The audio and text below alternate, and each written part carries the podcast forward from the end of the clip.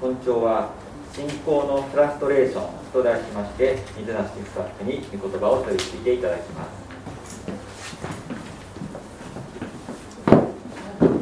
改めましておはようございます。おはようございます。今日はですね皆さんとこの信仰のフラストレーションということについて学んでいきたいなと思います。え皆さんは自分の願った通りの信仰生活を歩めているでしょうか？クリスチャン生活は恵みにあふれ自由を喜び愛を施しそして一日の終わりに神様に今日一日を心から感謝します。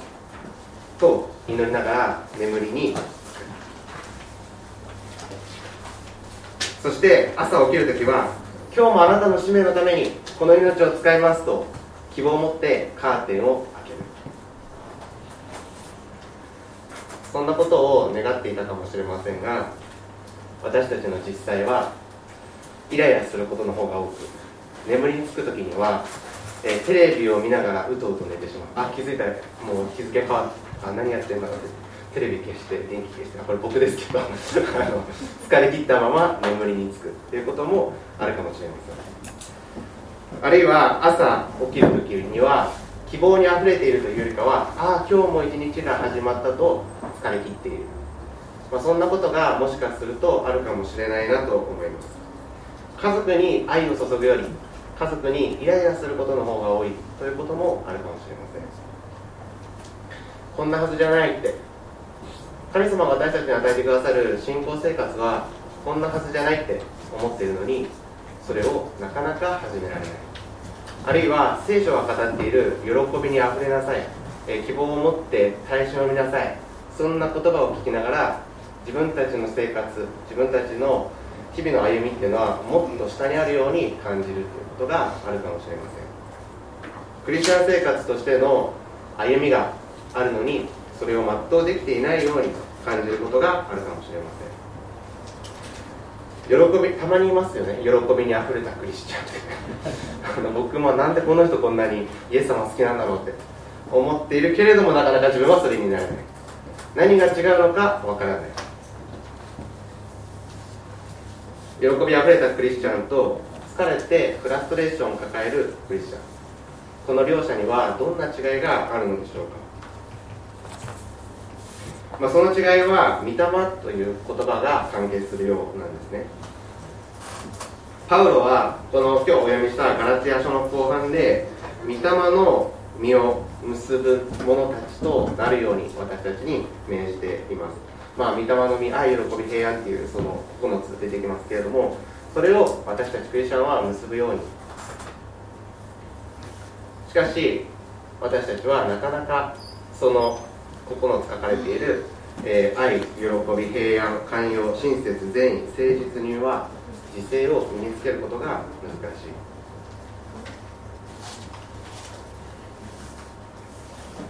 もし私たちのクリスチャン生活がこの神様の聖書の語るクリスチャン像っていうのがあったとしてなかなかそれに到達できない。毎週毎週。で私たちは教会に申し訳ない顔をして神様に出会いに来るとするならば、まあ、それは非常にもったいないことだなと思います、まあ、あるクリスチャンがですねあの友達にあの教会行こうよって言ったらですね。その友達は嫌だって言ったんですね教会行ってお前みたいになるんだったら嫌だ。まあもしクリスチャンとしてそんなことが言われてしまうならば本当に悲しいことだなって思います。あ教会に行ったらあなたみたいになれるんだったら教会行きたいってむしろ言われたいんですね僕たちは。いつも教会に申し訳なさそうな顔してああ今日も神様に多くの罪を先週犯してしまったと胸を叩きながら教会に通う生涯を過ごすとするならばそれは本当に神様が私たちに望んでいる信仰生活なんだろうかと思います、まあ、もちろん胸を叩いて教会に来る日も大切です。しかしそれが毎毎週毎週毎週毎週、えー、50何週ありますよ1年間。50何週中50何回だとしたらまあ、それはもしかすると何かどこか間違っているのかもしれないなと思います。なぜなら私たちが使徒の働きを見て、えー、感じる弟子たちの姿っていうのは喜びにあふれている姿だったから。えー、本日お読みしたガラティア書3章1節の冒頭でパウロはこのように語りますああ愚かなガラテヤ人。十字架につけられたイエス・キリストが目の前に描き出されたというのに誰があなた方を惑わしたのですか？このガラテヤ書をパウロが送っていたガラテヤ人たちに向けてパウロは非常に厳しい言葉で彼らを責めます。ああ愚かなガテヤ人まあ、パウロ先生のこのたまに強い言葉、たまに。大体強い80%強い言葉まあねちょっとこんなの送られてきたら嫌ですよね教会に。知らない、まあ、知ら知ってる先生なんですけどまあ有名な牧師先生から「ああ愚かなこの教会よ」って言われたんだでしかもパウロこれあのちょ脱線いや脱線すると時間なくなるんですけどこうね人捨てにあの使わした人をねから話聞いてるんですよね。まあ噂話とは言わないけどあ結構行くんだなってその本人見て見て直接言ったんじゃなくてねこう聞いて手紙で送るって結構メンタル強いなって思うんですけれども、まあ、それだけ、えー、まあ、いわゆる一般的に見ても問題があったっていうことがもしかすると分かるかもしれません。実際にガラティアという教会にはユダヤ人の偽教師たちが入り込んで立法を教えて彼らを惑わしていました、まあ、ユダヤ人の偽教師たちっていうのは、まあ、いわゆる立法を重んじる人たちですね。割礼を受けることが大切だ。あるいは今まで私たちが守ってきた多くの立法を守ることが大切だ。ガラティア人の人たちをあなたたちは違法人かもしれないけどそんなんじゃ救われないよって。そんなんじゃダメだよ。私たちのやってきたこれをやりなさい。あなたたち今まで肉食ってきてこれからイエス様と出会ってまだ肉食うとか言ってるけどやめた方がいいよ、まあ、そんないろんなことをこう言われてですねガラティアの人たちは自分たちで何とかして一歩進めようと努力を始めていったんですね。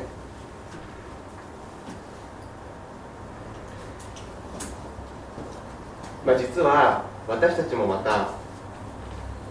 神様ともっと親しくなりたいもっと信仰を成長させたいと思った時に陥ってしまうこの誘惑惑わされる瞬間というのはこの立法や努力行動へと変わっていくんですねガラテアの人たちは好き好んで立法を取り入れていったわけではないと思います。彼らはそれが自分たちの都合が良かったからむしろ都合の方が悪かったと思います。今まで制限されることの方が多かったので目に見て彼らはそれを取り入れることは良いとは思えなかったと思います。しかし彼らが一生懸命に立法を守り始めたのはイエス様と親しくしたい。もっと精霊のこの喜びを感じたいと思った結果彼らは努力へと走っていきました、まあ、そこに偽預言者偽教師たちが入ってきてあれをやりなさいこれをやりなさいと、まあ、霊的筋力トレーニングプログラムみたいなのをですね 組んできたわけなんですね。で彼らはそれをやればもっと近づけるんじゃないかと思いました。私たちも恵まれるためにこの信仰生活をより豊かにするために今日はいつもよりもう一章聖書で見ようかな。今日はいつもより1分長く祈ってみようかな。あるいは5分長く祈ってみようかな。しかし5分祈れない自分に落ち込んでえ次の日は一生も読めなかった自分に落ち込んでいく。ああ自分は神様への熱心さが足りないんだ。自分の罪が問題なんだ。そう言って自分自身を否定していってしまいます。つまりこの喜びあふれたクリスチャンたちとそして疲れてフラストレーションがたまるクリスチャンたちの大きな違いは何かというと努力でその信仰を完成させようとしているかどうかなんですね。パウロは好んで肉の欲を捨てなさいっていろんな箇所で使うんですけれども彼の使うその肉の欲っていうのは何も、えー、こう道道徳的に倫理的に反したことだけではなくむしろえー、自分の行いですね、えー、良いと思ってあ何かをやることによって得るというその努力によって何かを得たいっていうその思いこそが肉の行いだとパウロは言いますだからパウロは3章1節でかなり強めに彼らに問いかけます。愚かなガラテヤ人たちを。この愚かという言葉はやってもダメなのにまたやるっていうのが愚かな人ですよね。こうそれずっとやっててもそこから抜け出せないよっていうのにそれをやり続ける。っていうのが、まあ、愚かな人なんですけれどもまさにパウロはこの行いを通してもっと信仰を駆り立てようと喜びにあふれようとしてるクリスチャンたちにそのやり方は愚かだよっていうことを問いかけていきます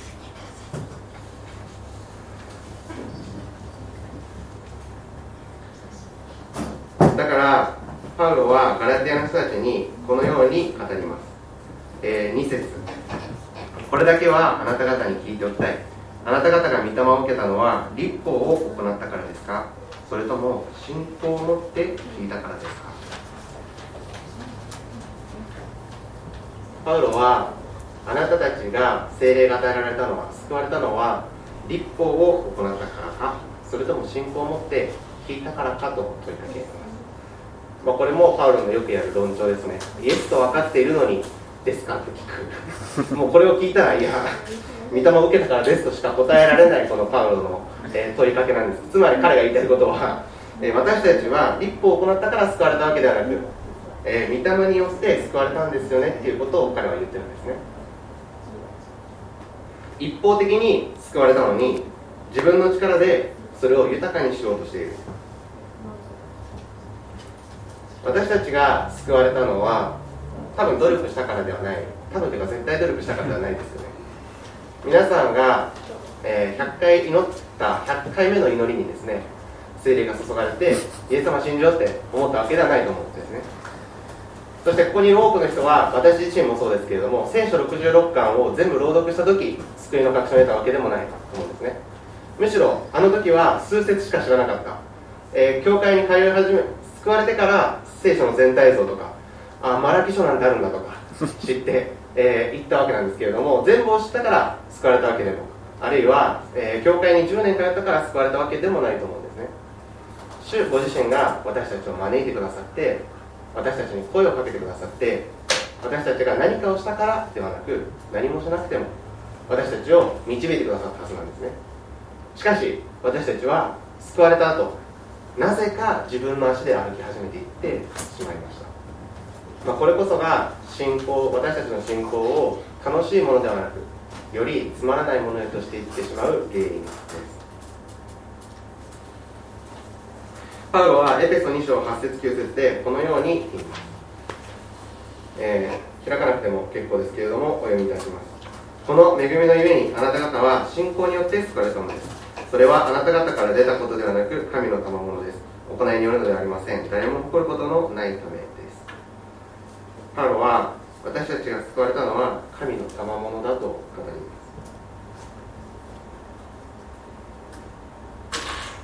す。ガラテヤ書に戻りますが3章3節で続けてパウロは語ります。あなた方はそんなにも愚かなのですか？御霊によって始まったあなた方が今肉によって完成されるというのですか？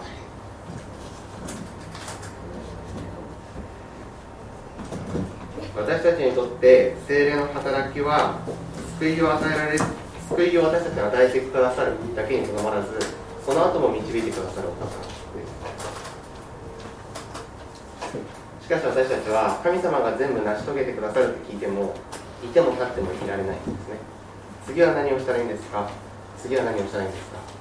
次は何をしたらいいんですか？これをやってみたらいいですか？この集会に通ってみたら私はもっと豊かになりますか？あなたはもっと私に聖書を読むように言ってますか？祈るように言ってますか、まあ、そんなことを私たちは聞いていってしまうんですね、まあ、確かにそれも大切だと思います。しかし私たちが、まあ、極論ですよ。全てをやめても救われている。極論ですよ。進めてはないですよ。全く進めてないですよ。極論ですよ。極論。私たちが教会を1回休んでも私たちは救われてるんですね。もっと言うと教会に行かない日教会に行っていない人と教会に一生懸命行っている人に神様の恵みの注がれ方って何か変わると思いますか？何も変わらない。じゃあなんで教会に行くのか？なぜ祈るのか？なぜ御言葉を読むのか？それは私たちは神様を愛しているからただそれだけなんですね。教会に行ったら他の人より10倍恵まれますよって多分原先生言ったことないと思うんですね。私たちが教会に行くのはただこの主を愛しているから。そのことを知っているから私たちは行くんですね。ここにいてもあるいは家にいても注いでくださる神の恵みは変わらない。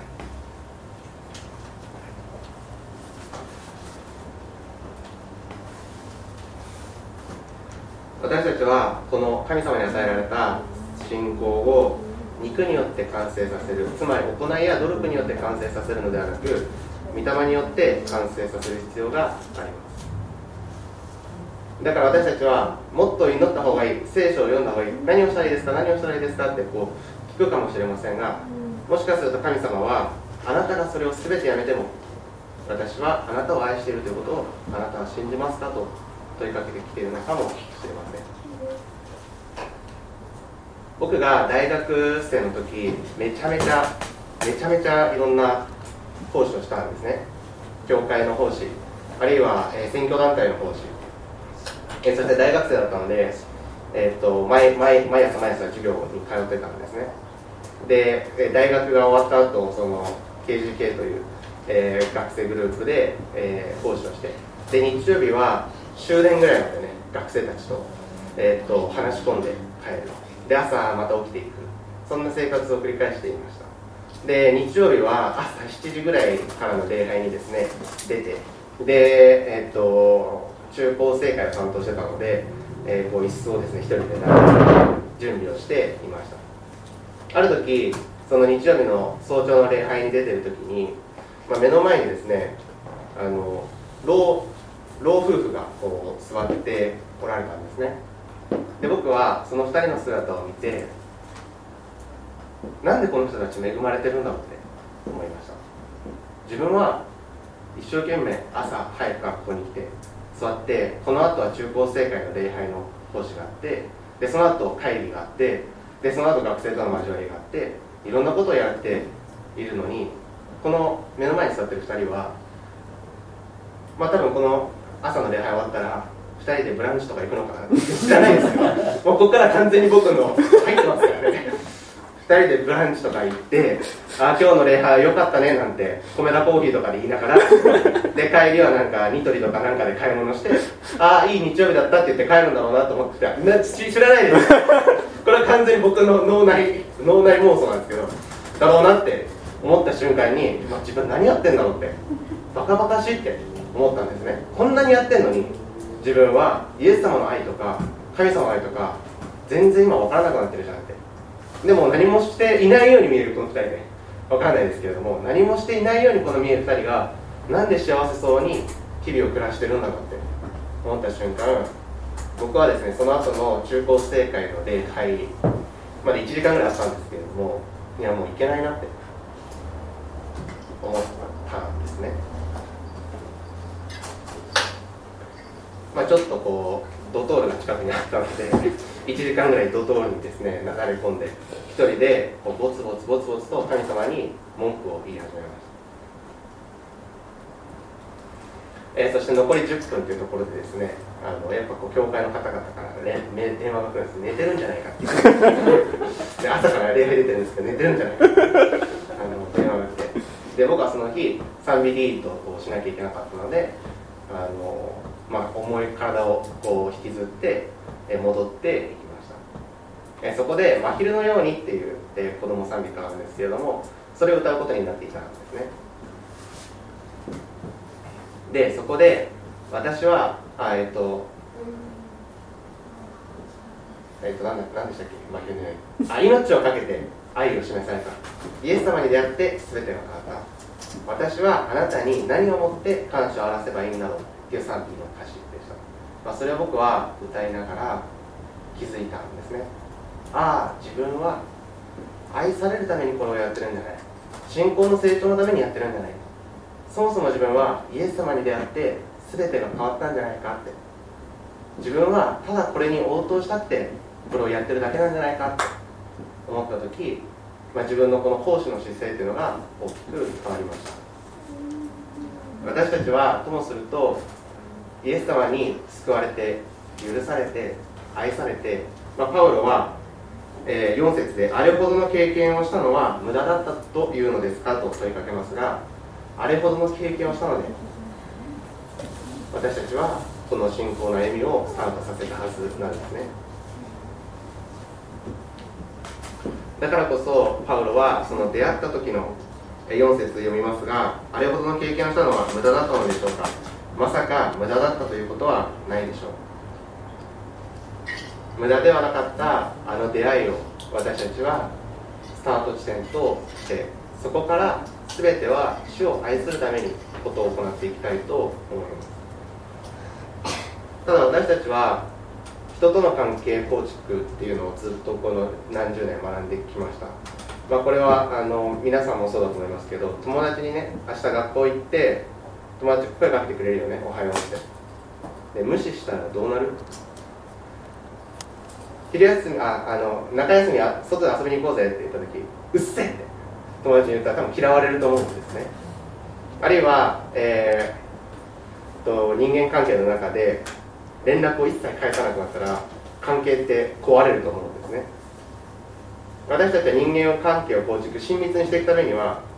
相手の連絡に応えたりあるいは努力して近づくっていうことをしないと人間関係っていうのは構築できないものですよね。っていう関係しか私たちは学んでこなかったので神様との関係でもそれをやっちゃうんですね。神様と関係を縮めようって思った時私たちは連絡を返さなきゃえ努力をして近づかなきゃって思ってそれを神様との関係で始めていってしまいます。これがもう今ずっと言っている、え肉の行いなんですね。努力なんですね。しかし私たちは人間関係というその関係構築の方法を神様に適用すると間違えてしまいます。だから神様は神様だからですね。そこには新しい関係構築の方法があります。人と関係を構築するように神様と関係を構築しようとするならば私たちは、一瞬のうちにこの信仰の、フラストレーションへと落ち込んでいってしまいます。そうではなく神様とは神様との今まで今までしたことのない全く新しい関係構築のしていかなければなりません、まあ、それがまさにディズニーランドに行ったらディズニーランドを楽しむように顔を上げてミッキーと写真を撮るように。私たちはイエス様と出会ったなら顔を上げてイエス様と楽しむという歩みを始めていかなきゃいけないですね。ディズニーランドにいながら前の関係構築の方法前の自分の楽しみ方前の自分の成功体験をディズニーランドでしようとするならば失敗するように私たちの信仰生活においても前の人間関係の構築の仕方前の成功方法をこの信仰生活に適用するならば失敗していきます。パウロはその古い生き方をやめなさいと。言いますえー、もう一度4節5節をお読みします。あれほどの経験をしたのは無駄だったのでしょうか？まさか無駄だったということはないでしょう。あなた方があなた方に御霊を与えあなた方の間で力ある技を行われる方はあなた方が立法を行ったからそうなさるのでしょうか。それとも信仰を持って聞いたからそうなさるのでしょうか。私たちの努力は御霊によって新しく私たちはもう御霊によって新しくされたのであればもはやその努力にしがみつくことはありません。むしろこの努力っていうのは私たちにできないことを教えてくれるもの。明日は5分に乗ろうって言って5分に乗れなかった自分明日は10分に乗ろう10分に乗れなかった自分まあ、自分はいかに無力かということをこの努力や立法というのは教えてくれます。しかし救いへとは導いてくれないですね。だからこそ私たちは無力である自分を認めてこのイエスご自身に信頼して御霊による歩みを始めていく必要があります。この御霊によって歩みなさいって言われても結構ピンとこないと思うんですね。実際っていうのは私たちは御霊によって歩みなさいって言われたらはいじゃあ何をすればいいですか？ってその時点で あの行いの手が上がってるんですね。御霊によって歩みなさい。分かりました。明日何をすればいいですか？って言ってしまっているそんな私たちなんですね。だからこそ私たちは何もしなくても今日何もできなくても今日たとえ私が全てのことをやめたとしても主は私を愛してくれるんだろうかと。その時主が私はあなたを愛している。あなたが何もできなくても。私はそうしてきたじゃないかあなたが何かをする前に救った私はこれからあなたが何もできなくても私はあなたを導いている、まあ、この愛に触れた時私たちは自分のために自分の信仰生活を豊かにするために何かを始めるのではなく神様の愛に応えたくて